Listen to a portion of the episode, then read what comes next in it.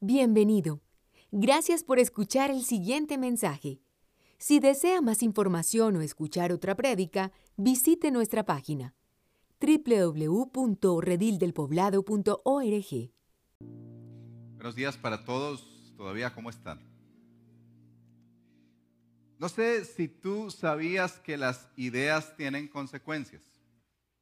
Todo lo que tú pienses tiene consecuencia. De hecho, en esta época que se nos ha venido y que algunas personas podrían pensar que son un perro y entonces viven como un perro. ¿Has visto eso? En esta sociedad que nos ha tocado vivir, que si alguien se declara X o Y, entonces va a hacer eso. Bueno, eso obedece a que Dios nos creó así y que nuestras ideas, todas esas ideas que están en nuestra mente, tienen consecuencias, tienen efectos de cómo vivimos. Por eso es que el Evangelio, las escrituras vienen a afectarnos no solamente en algo externo, como por ejemplo sería congregarse o hacer algunas prácticas externas y alguien podría decir, sí, yo soy cristiano. ¿Por qué? Bueno, yo voy a una iglesia. Bueno, yo hago esto y aquello y lo otro. No, no. Uno es cristiano porque Dios ha afectado lo más profundo de nuestro ser y ha cambiado desde lo más profundo de nuestro ser nuestra manera de vivir y nuestra manera de pensar. Por eso es que algunas personas podemos decir, pero ya eh, damos testimonio que antes éramos así y ahora somos de otra manera, por la gracia de Dios. En este púlpito hemos hablado muchas veces y, y vale la pena seguir recordando el hecho de qué es una iglesia. Y tenemos que recordarnos una y otra vez que la iglesia no es sencillamente el lugar al que yo asisto. Claro que estamos aquí reunidos. Podrás mirar alrededor en la sala donde te encuentres, puedes ver a otras personas ahí. Ah, está la iglesia. Sí. La iglesia es mucho más que un lugar de reunión donde vamos a cantar y escuchar la palabra de Dios. La iglesia son personas. Y si escuchaste la semana pasada atentamente esa introducción tan quirúrgica que nos hizo Juan José sobre eh, la carta a los Efesios y las bendiciones que tienen todos aquellos que han encontrado salvación en Cristo te darás cuenta que es solamente para aquellos que han encontrado salvación en Cristo. Qué regalo y qué privilegio llamarse parte de la iglesia de nuestro Señor Jesucristo. Pero vamos a entender un poco más con esta segunda parte del capítulo 1 de Efesios, cómo es que el apóstol Pablo, desde una oración, que seguro muchos de nosotros y teólogos en la historia quedarían solamente tocándole las rodillas al apóstol Pablo de lo que significa orar de la manera como él ora. Y de la profundidad que usted entenderá. que Esto requerirá solo esta oración, casi que un curso tal vez de un semestre, para profundizar en los detalles que el apóstol Pablo pone en su carta. Para que entiendas antes de leer, Pablo pone en su capítulo 1 primero las bendiciones y se nos hablaba de bendiciones espirituales. Claro que Dios nos da bendiciones también aquí, terrenales, por la gracia de Dios, cuando vemos que Él da bondades a sus hijos. Pero las bendiciones principales son espirituales. El ejemplo, eh, el perdón.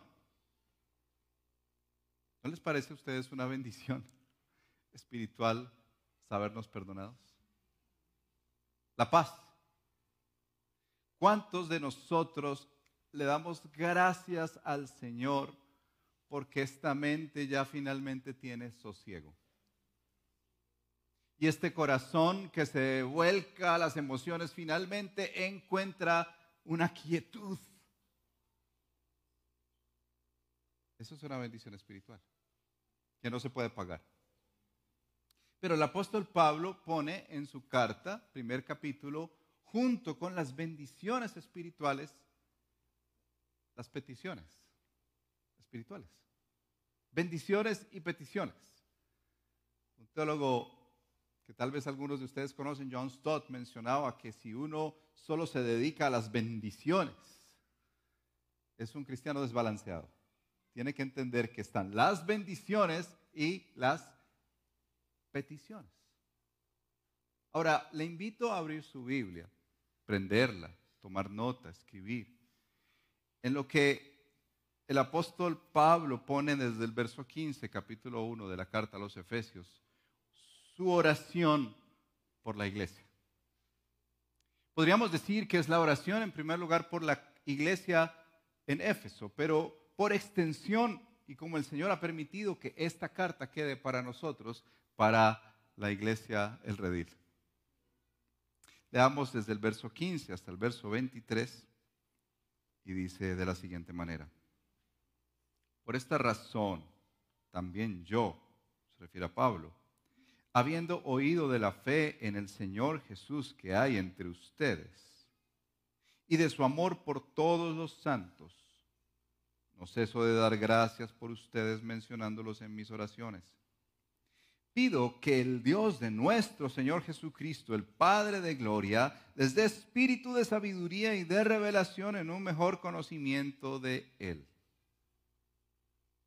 Mi oración es que los ojos de su corazón les sean iluminados, para que sepan cuál es la esperanza de su llamamiento, cuáles son las riquezas de la gloria de su herencia en los santos, y cuál es la extraordinaria grandeza de su poder para con nosotros.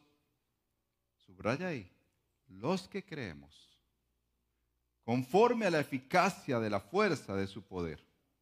Ese poder obró en Cristo cuando lo resucitó de entre los muertos y lo sentó a su diestra en los lugares celestiales, muy por encima de todo principado, autoridad, poder, dominio y de todo nombre que se nombra no solo en este siglo, sino también en el venidero.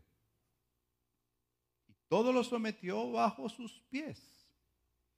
Y a él lo dio por cabeza sobre todas las cosas a la iglesia, la cual es su cuerpo la plenitud de aquel que lo llena todo en todo.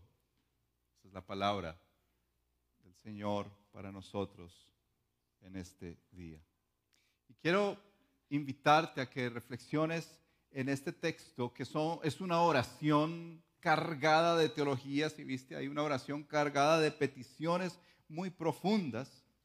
No solamente que pienses en tu oración, esto, digamos, de entrada le ayuda a uno a pensar, oiga, ¿cómo es que yo oro? Y otra vez no llegaríamos ni a las rodillas del apóstol Pablo pensando que vamos algún día a orar de esa manera, pero sí nos permite examinarnos si de verdad cuando oramos, oramos pensando en temas profundos de la, y las implicaciones que hay para la iglesia o oramos solamente por nuestras necesidades personales y ya. Pablo menciona tres elementos importantes acá en esta carta que nos sirven a nosotros. Primero, ora dando gracias al Señor por ellos, por temas muy prácticos y muy claros que se ven en la vida diaria de la iglesia. Ora pidiendo, y mira, la petición que hace en primer lugar es que el Señor les dé ese espíritu de sabiduría y de revelación. ¿Cuántos quisiéramos que el Señor concediera eso. Yo, quiero eso. Amén. Pero termina diciendo que el Señor les dé más de su poder. El poder del Salvador. El poder del Señor. Miremos este primer momento, cómo es que la oración comienza con algo personal de gratitud. Juan José estaba orando hace un rato y me hizo eco de esta oración cuando oraba por los hermanos eh, que estaban sirviendo en tantos contextos. Nos quedaríamos todo el día dando gracias a hermanos que sirven como en el sonido, en las cámaras. Ustedes ven que se mueven tan sigilosamente ahí para que nadie se distraiga, pero son muy, muy, muy entregados. Y, y qué especial decir, Señor, gracias por ellos, ¿no les parece? No sé si usted sabía que hay personas en lo que llamamos nosotros la baticueva en este momento es decir, por allá, eh, otros le llamamos el búnker, que hacen posible que tú y yo escuchemos, veamos en las pantallas y los hermanos enfermos y los hermanos mayores de edad que no pueden venir estén conectados en YouTube. Gracias a ellos. El apóstol Pablo comienza diciendo, habiendo oído de la fe en el Señor Jesús que hay entre ustedes y de su amor por todos los santos. Pablo comienza dando gracias por dos elementos tan importantes que, quiero que los pienses para ti también. En primer lugar, es el elemento de la fe en Cristo Jesús. Piensa por un momento cómo uno ve la fe de los hermanos en Cristo Jesús. ¿Qué te imaginas?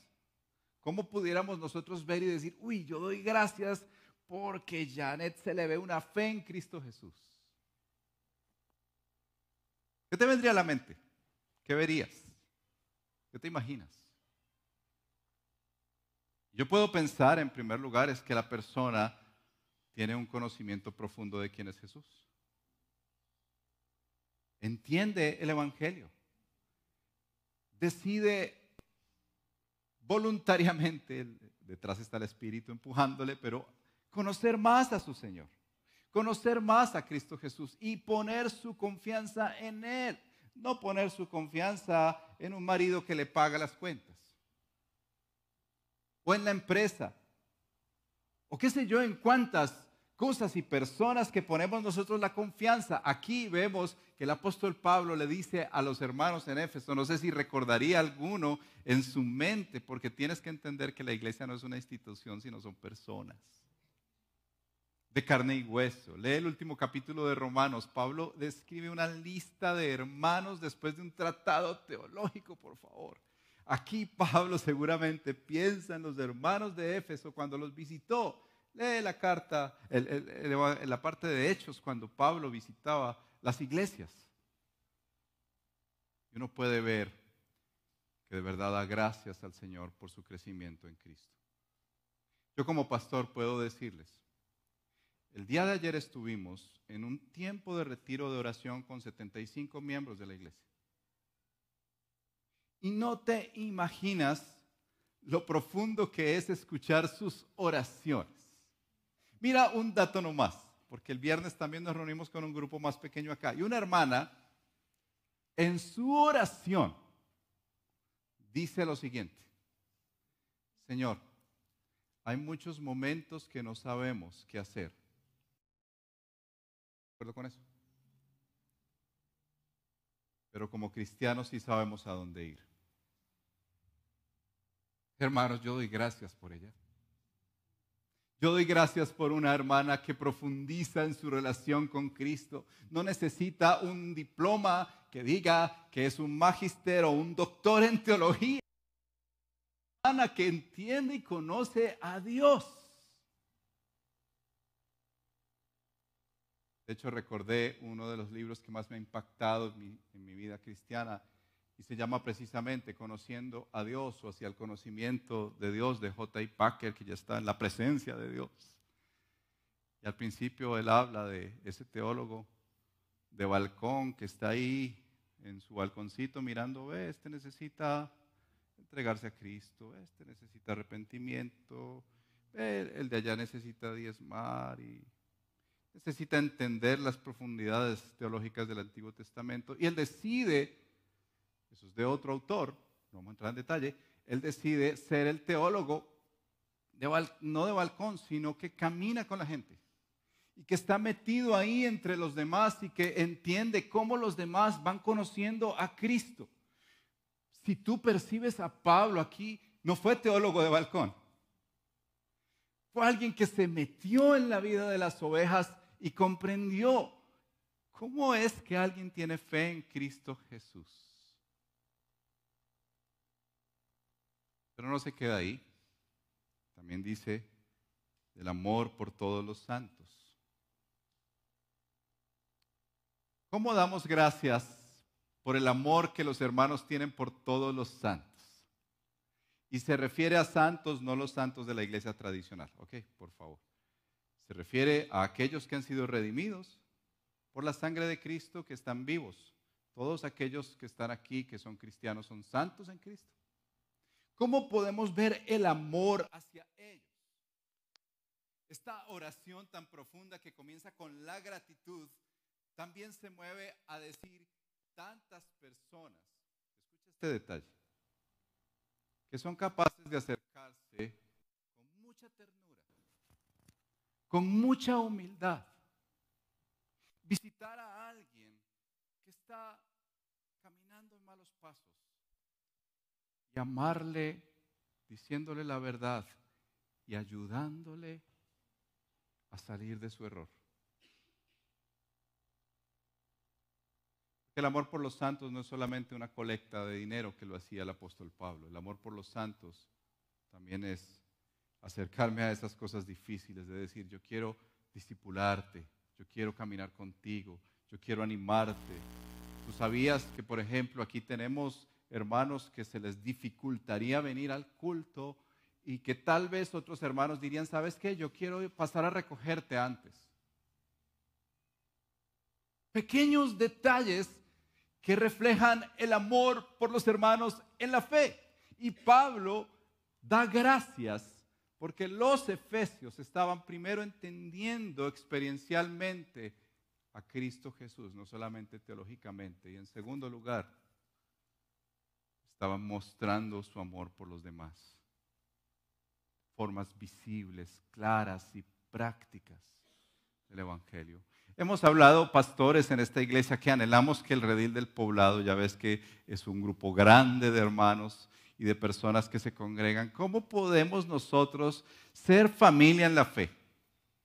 Los grupos pequeños que el pastor Juan José nos ha presentado estas últimas semanas ayudan un poquito a ello. Así que moverse a un grupo pequeño implica decir, yo quiero ir a amar a mi hermano y, y visitarle y estar en su casa y juntos crecer en el Evangelio. Pero es mucho más que eso, hermanos. Pienso yo que como pastores estaríamos arrodillados pidiéndole al Señor, Señor, que el redil del poblado crezca en su fe en el Señor Jesús. Damos gracias por los que están creciendo. Y que el redil del poblado muestre cada día más el amor por todos los hermanos. De entrada quiero invitarte a pensar, ¿por quién darías gracias en esta iglesia? ¿Hay algún hermano que viene a tu mente que tú darías gracias y, le dirías, Señor, gracias porque esta persona me ha modelado la fe en tiempos de crisis? Gracias, Señor, porque esta persona se ha movido aún a ayudarme. No sé si sabes que nuestros hermanos Eduardo y Lisset, que han estado con su hija en la clínica, ellos tienen que comer. Y han estado día y noche reemplazándose, día y noche reemplazándose. Y algunos hermanos se han movido a decir, Vea, hagamos una listica y tú le llevas el almuerzo, y tú le llevas el desayuno, y yo le visito, y yo acompaño a la niña y la animo. Claro, son hermanos que están sufriendo en un momento, pero ¿y qué si el Señor nos llama así a hacer para todos? Y mostrar el amor de diversas maneras como iglesia de Cristo. Damos gracias al Señor porque el Señor ha hecho eso con esta iglesia. Quisiéramos que fuera con toda la iglesia, pero lo ha hecho con esta iglesia. Ahora, Pablo se mueve de esa gratitud y de mencionarlos por nombre, porque mira que dice ahí en el verso 16, mencionándolos en mis oraciones. No dice, Señor, gracias por el rey del poblado, amén. No, Señor, gracias por Elizabeth, Señor, gracias por Janet, por Juan José, por Estela. Señor, gracias por Federico, por Maribel, por Diana. Señor, gracias por Robinson. Señor, gracias por Samuel. Te invito a orar así por la iglesia. Si tú no tienes la lista de los miembros, pídela. Y ora por ellos. Y da gracias por ellos. En la oración de Pablo, Pablo continúa y se mueve a este eh, elemento de la petición en el verso 17. Y dice en el verso 17 que pide, en primer lugar, que nuestro Dios, el, Dios de nuestro Señor Jesucristo, el Padre de Gloria, les dé espíritu de sabiduría y de revelación en un conocimiento mejor de Él. No sé qué pienses con estas palabras de Pablo, espíritu de sabiduría y de revelación. Haciendo una inspección muy, muy sencilla, no, no profunda, superficial, muchas personas perciben que esto es lo que Dios da para que tú puedas ver el futuro. Y profetizarle a personas yates, y profetizarle fincas, y profetizarle un montón de cosas porque Dios te da el espíritu de sabiduría y de revelación. ¿Será que el apóstol Pablo se refiere a eso? ¿Qué dicen ustedes? El día que tú entregaste tu vida a Cristo, el Espíritu Santo, el Padre y el Hijo residen en ti, según el apóstol Juan. Pero este Espíritu se refiere a una actitud, una disposición espiritual de sabiduría y de comprensión. Como termina diciendo, en un mejor conocimiento de Él. Si el Espíritu Santo nos da sabiduría y nos da entendimiento y podemos discernir y distinguir, es para conocer mejor a Dios. Realmente es para conocerlo a Él. Está bien que profesiones más recientes dicen que es bueno conocerse a sí mismo, ¿cierto? Y es, es importante decir, bueno, yo, yo ya entiendo un poco más quién soy yo y con los días yo ya sé que hay, hay momentos difíciles en mí. Por cierto, les digo que este tipo de cosas sacan lo peor de mí. Porque lo ponen a uno como un poco como un bebé que tienen que llevarlo para un lado para el otro y, y se estresa uno mucho. Pero conocerse a sí mismo no es suficiente. Realmente lo que más importa, diría Spurgeon, es que el cristiano toda su vida debe conocer a Dios. La materia, asignación que nunca se termina para el cristiano es conocer a Dios. Todos los días somos llamados a conocer a nuestro Señor. No es como el hermano de hace años en la iglesia, aquí en el poblado, que dijo, no, no, no me dé otra vez el Evangelio. Yo ya pasé por esa, pastor, deme alguna otra cosita. Una revelación más elevada. No. Lee el texto y dice que Dios da por su espíritu esas capacidades para que lo conozcamos mejor a Él. Yo quiero preguntarle a la iglesia si en este tiempo, querido hermano en la fe, tú estás conociendo mejor a Dios. Si de alguna manera la palabra, el dedicarte todos los días a, al devocional, a pasar tiempo con Dios, a conocer en su palabra cómo se revela Él, tú podrías decir hoy, yo conozco un poquito mejor a Dios. Oramos que esto sea una verdad en medio nuestro, que podamos tener esa disposición para conocerlo mejor a Él. Este es el todo en nuestra vida. Fíjate que en este texto cuando habla de conocimiento, no se refiere a tener las cosas, información en nuestra mente. No se refiere sencillamente a conocerse textos bíblicos de memoria y ya. Lo hemos dicho acá, hay que memorizar. Pero se refiere a tener una vida de experiencia con Dios, de conocerlo a Él, de disfrutar quién es Él, de pasar tiempo con Él, de saber cómo piensa nuestro Señor. Y entonces se mueve a ese verso 18 que dice, mi oración, para clarificar, es que los ojos de su corazón les sean iluminados, que se iluminen sus ojos, dando a explicar, a entender que, que es desde ahí, desde lo profundo del ser que necesitamos esa iluminación. Esa es la obra del Espíritu Santo, iluminar nuestros corazones. Mira, el corazón es el asiento de la voluntad, de nuestras emociones, de nuestros pensamientos. Los antiguos pensaban eso, no, era tan dividido como que nuestra mente va por un lado, las emociones por otro y nuestros actos por otro. La escritura habla de corazón como un todo, donde rige allí como si fuera un conductor de las emociones, de los pensamientos, de las decisiones, de, de las acciones. Y es ahí donde el apóstol Pablo dice que el Espíritu ilumine, que el Espíritu traiga luz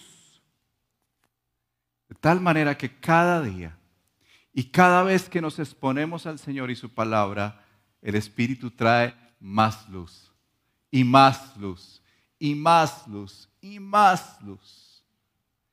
Eso es lo que el Espíritu hace para que entendamos y comprendamos quién es Dios, pero luego describe para que sepamos con claridad estos elementos yo quisiera que el redil del poblado tuviera como parte de su ADN. Primero, ¿cuál es la esperanza de su llamamiento? Segundo, ¿cuáles son las riquezas de la, de la gloria de su herencia en los santos? Y tercero, ¿cuál es la extraordinaria grandeza de su poder? Y Pablo continúa expresando el tema de conocimiento, de saber, porque necesitamos, hermanos, realmente tener un conocimiento experiencial del Señor. No es simplemente, como les decía, aquí entenderlo. Yo, yo no sé si ustedes vieron la película El Indomable con Matt Damon. Cuando estaba joven, ese muchacho, la película es que este hombre, este muchacho es un cerebro fugado, es súper capaz, pero se dedica a la construcción pierde su trabajo y se dedica a barrer como en una universidad. En un tablero gigante está una fórmula que no habían podido resolver. Y este muchacho, Matt Damon, barriendo, llega un día y mira y, y resuelve la fórmula. Empiezan a buscarlo. ¿Quién resolvió esta fórmula que llevaba mucho tiempo sin encontrarse? Y finalmente se dan cuenta que es él. Y ya lo vuelven como un hombre muy tremendo, capaz. El asunto es que tiene un temperamento que no se lo aguanta nadie. Se golpea con todo el mundo. Entonces ellos deciden mandarlo a un psicólogo. Y este muchacho, que es supremamente inteligente, que se sabe todas las cosas, empieza a leer los libros del psicólogo y libros de psicología y lo que hace en las sesiones es que le voltea la torta y empieza a analizar al psicólogo. Hasta que llega un momento en que ese psicólogo pierde la cabeza y lo agarra del cuello y como que lo quiere estripar y acabar y ahí termina la escena. Y el tipo se va todo feliz como le gané.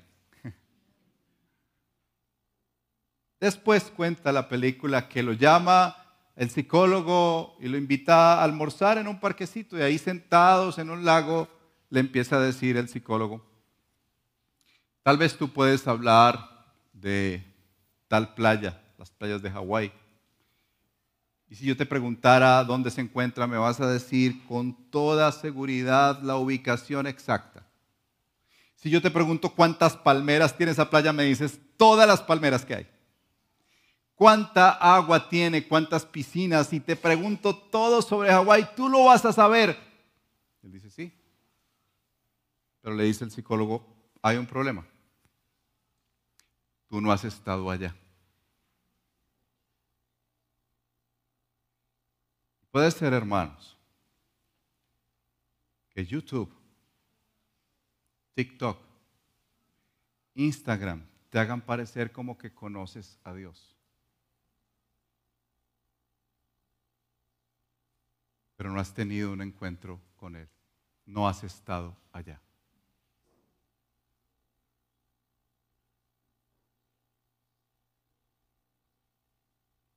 Pablo en su oración les dice a ellos,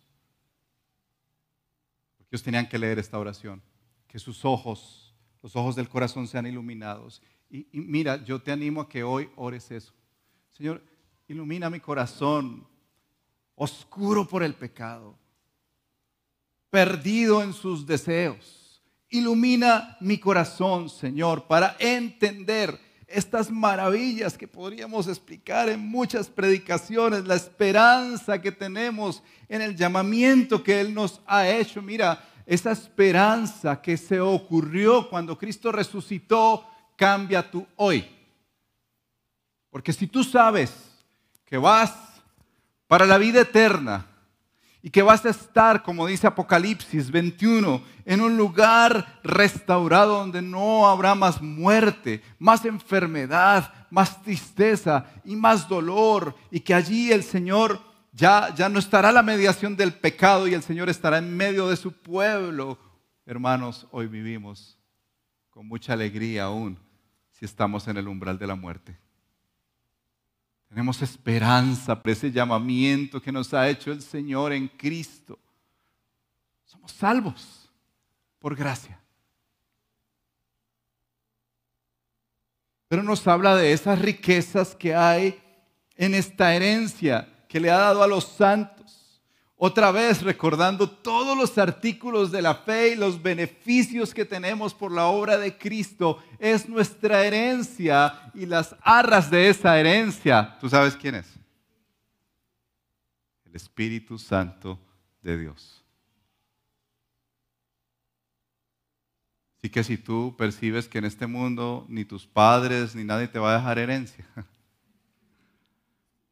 Dios te dio herencia y está compartida con el que está al lado si es creyente. Y es una herencia que alcanza para todos. Tienes herencia en Cristo. Y luego termina diciendo que sepamos, porque tal vez nosotros olvidamos, hermanos, que tenemos esperanza, que no andamos en este mundo tristes como, ay, sí, el gobierno de turno, otra vez reforma la salud, otra vez Oh, qué pereza. Tenemos esperanza. No andamos en este mundo como los que no tienen esperanza. Tenemos esperanza en Cristo Jesús. Y tenemos herencia compartida con los santos. Y tú lo que estás dejándole a tus hijos es solamente unas fincas o qué sé yo, lo que tú tengas, déjale fe. Esa esperanza es eterna. Lo otro acaba. Finalmente dice que sepamos cuál es la extraordinaria grandeza de su poder. Y Pablo utiliza aquí palabra poder por todos los lados para que no nos quede duda. Vea, la extraordinaria grandeza de su poder. Y luego continúa diciendo, la eficacia de la fuerza de su poder. Eso es un sobreénfasis para decirnos a nosotros, no que nosotros podemos pedir al Señor como esos héroes que se nos han presentado en Marvel, pero no la cantante. Que tú le pides fuerza y poder y ¡pum! Tú tienes el poder para acabar cosas, ¿no? Es el poder del Espíritu, el poder que levantó a Cristo de entre los muertos y que reside en ti y que ese poder te capacita, uno, para ir matando el pecado. Ese pecado residual que está en tu vida y en mi vida. Dos, para ser llenos del fruto del Espíritu Santo y vivir una vida a plenitud aquí mientras Él regresa. Ese poder es suyo. Y Él a través de su Espíritu nos lo da para que podamos vivir y sostenernos. Pablo en el capítulo 6 va a decir que, que fortalezcámonos en el Señor y en el poder de su fuerza. ¿Saben para qué? Cuando venga el día malo. Porque vendrá, no es si viene el día malo, va a venir y en ese día malo tú vas a poder pararte y sostenerte ante un cáncer, ante una quiebra económica, ante la misma cárcel, ante la misma muerte, porque tú vas a decir que estás parado en el poder del Espíritu, en el poder que levantó a Cristo entre los muertos. No en el tuyo, en el mío. Y por eso Pablo pasa a la última petición del poder del Salvador, diciéndoles el verso 20, ese poder obró en Cristo al resucitarlo de entre los muertos. Ese poder puso a Cristo en los lugares celestiales. Ese poder lo puso por encima de todo principado. ¿Tú sabes que Cristo está por encima de los demonios? ¿Que Cristo está por encima de ese león rugiente que llamamos Satanás? Que Cristo está por encima, dice aquí, de toda autoridad. Así que el alcalde de turno tiene que someterse, aunque no le guste, al poder de Cristo Jesús. El presidente, todo dominio y de todo nombre que se nombra, no solo en este siglo, sino también en el venidero. El Señor puso a Cristo por encima de toda su creación, como era antes de la creación. Por eso dice que sometió todo bajo sus pies y lo dio por cabeza sobre todas las cosas a la iglesia. Y aquí termina como en un clímax esa oración, porque va avanzando diciéndoles que sepamos por nuestros corazones iluminados, cuál es la esperanza, cuál es la herencia, cuál es el poder, ese poder que levantó a Cristo de entre los muertos y que lo puso allí arriba y termina diciendo Cristo que es la cabeza de la iglesia y la iglesia que es su cuerpo, la plenitud que lo llena todo en todos.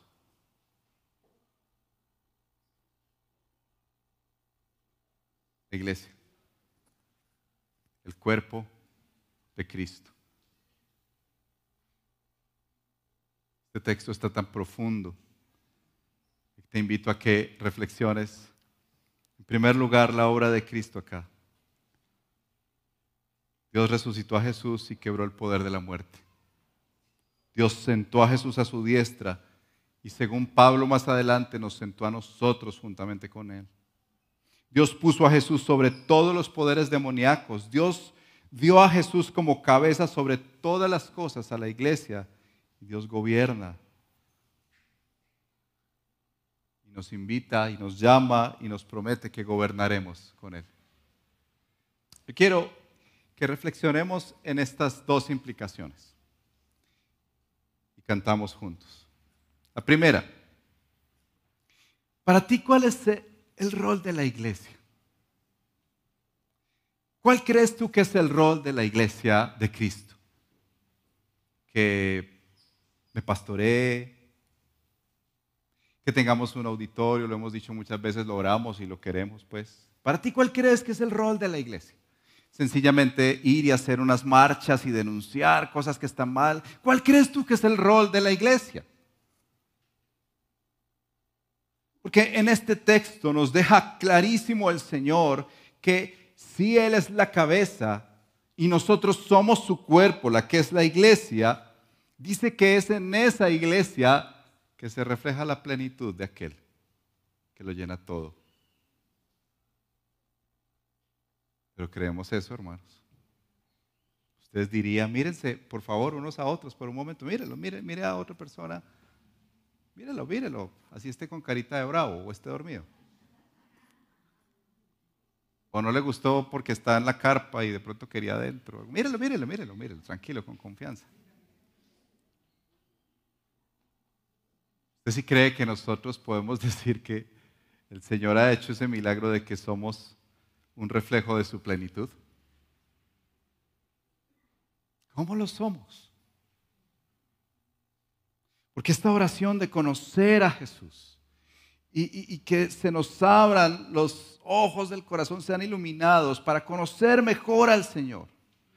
No es algo individualizado que yo hago en mi casa, en mi devocional. Conocer al Señor se refleja cuando somos su iglesia. Mira todos los plurales que hay acá. Cuando nos conectamos unos con otros y pido en oración por ustedes es el Señor Jesús que hay entre ustedes. Menciona ustedes muchas veces, es plural. Porque yo quiero decirles algo que escuché una oración ayer de una hermana al final de nuestro tiempo de oración, a invitarles a otros tiempos que tendremos en el año. La hermana oraba algo como esto. Señor, gracias porque tú en mis vacíos me llenas.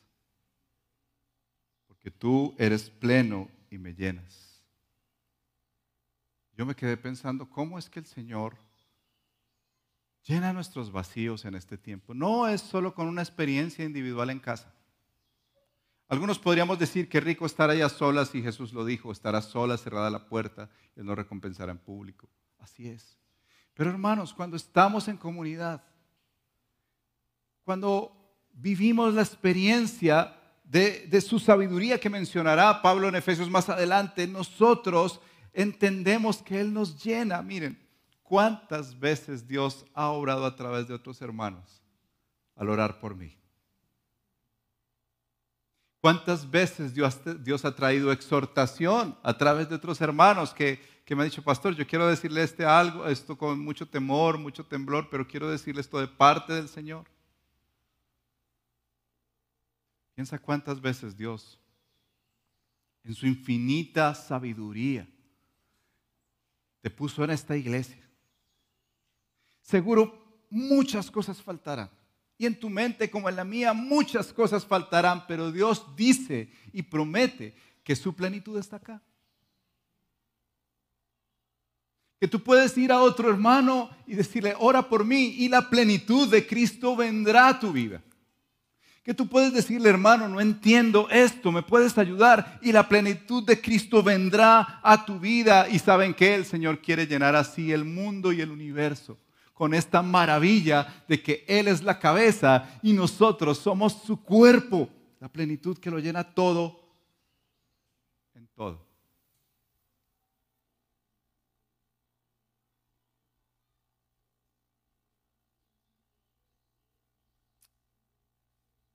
Por eso para que cantemos juntos quiero preguntarte, lo segundo, ¿cómo estás tú necesitando hoy?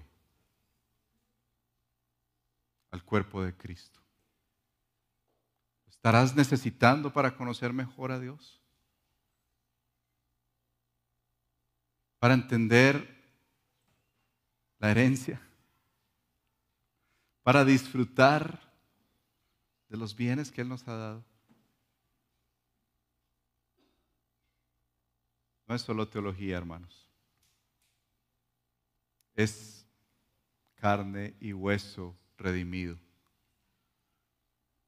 donde habita la plenitud de aquel que lo llena todo en todos. Por eso cuando venimos a la cena, Pablo nos dice que tenemos que discernir el cuerpo, entender. Somos parte de algo grande, majestuoso, maravilloso, donde el poder que levantó a Cristo de entre los muertos está aquí, está su poder, hermano. Este poder habita en nosotros. Quiero pedirte que cierres tus ojos.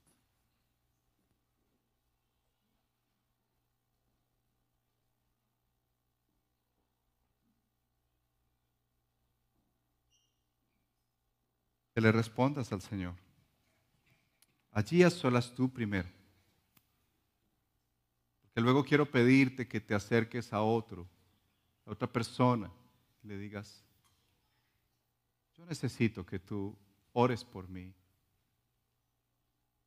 Necesito que tú me ayudes a entender mejor el Evangelio, a perseverar porque me he alejado.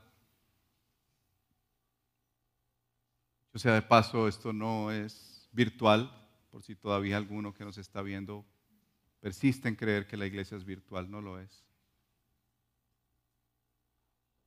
Si Dios envió a su Hijo para que encarnara el cielo y nos mostrara el camino de vuelta, la iglesia encarna a Cristo para mostrarle a este mundo caído ese misterio, para mostrarle a este mundo caído la esperanza la herencia, el poder. Señor, ilumina nuestros ojos, por favor. Espíritu Santo, ven e ilumina nuestros ojos. Nosotros no podemos, Señor, aun si estudiáramos toda nuestra vida la Biblia con todos los idiomas originales y la teología. Si tú no iluminas por tu gracia y por tu misericordia, Señor, nuestros corazones, vamos a seguir viviendo una vida individualista como el mundo la propone. Una vida desconectada de los demás. Vamos a seguir viviendo una vida egoísta, Señor, autocentrada que no le importa el otro. Señor, ven, por favor. Muéstranos que tienes razón al crear un pueblo de toda raza, lengua y nación, al que tú llamas mi herencia porque tú eres nuestra herencia, pero nosotros somos tu herencia, Señor.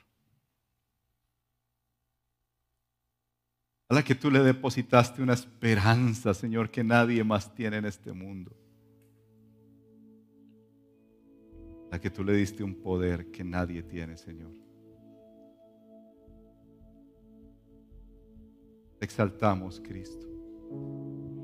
Te exaltamos, Señor Jesús. Tú eres la cabeza de esta iglesia. Nadie más puede autoproclamarse así. Tú que estás por encima de todo y que el Padre puso todo bajo tus pies, Señor, te clamamos ahora por aquellos hogares que se están quebrando en el nombre de Jesús. Te clamamos, Señor, ahora por estos jóvenes que se están perdiendo. Pedimos por hombres duros, Señor, que el poder que tú has operado en hombres egoístas, adúlteros.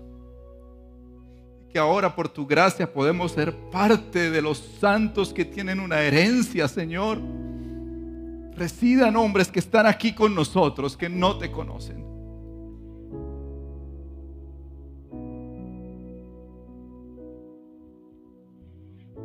Amamos por ese poder, Señor. Siga fluyendo a través de nosotros para la gloria de tu nombre aquí en el poblado.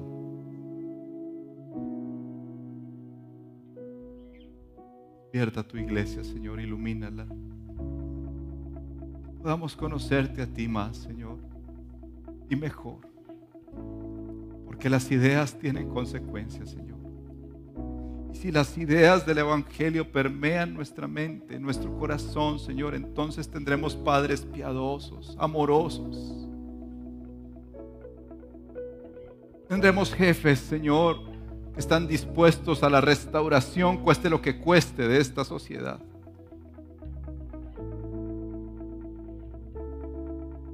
Ven, Señor. Agradecemos por tu iglesia y la idea de ella. Es tuya. Tú eres la cabeza. Esperamos que este mensaje haya sido de edificación para su vida. Si desea más información sobre nuestra comunidad, visítenos en nuestra página www.redildelpoblado.org.